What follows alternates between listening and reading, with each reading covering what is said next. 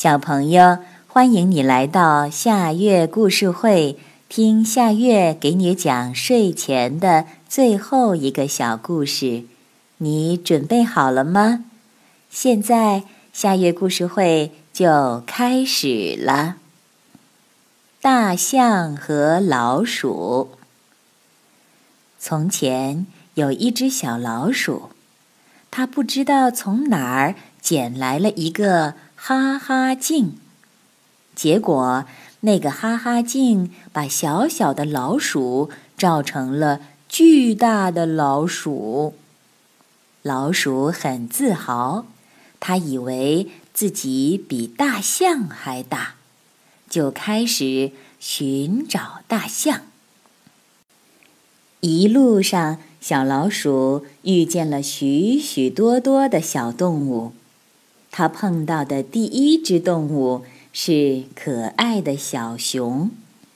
小老鼠就问他：“你是大象吗？”“不是。”小熊说。小老鼠说：“幸好你不是大象，要不然我早就一脚把你踹上天了。”小熊听了。脸都气红了，一转身走了。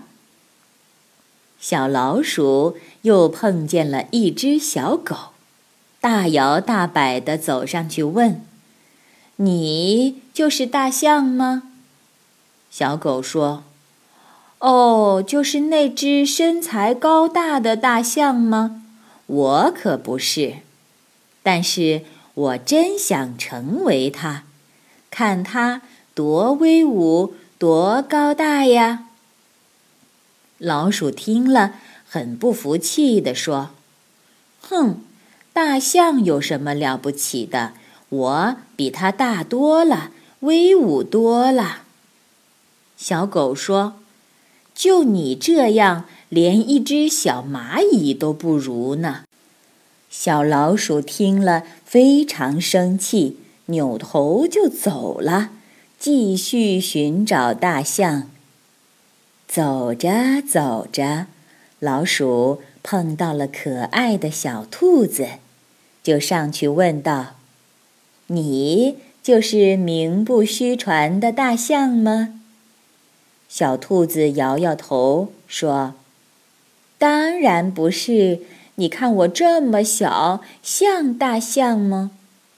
说完，小兔子就一蹦一跳地走了。小老鼠碰到了好多好多的动物，但都不是大象。这时，老鼠已经腰酸背痛，就找了一个阴凉的地方坐下来休息。突然，前方发出。咚咚的声音，小老鼠睁开眼睛一看，一只巨大的动物站在老鼠的眼前。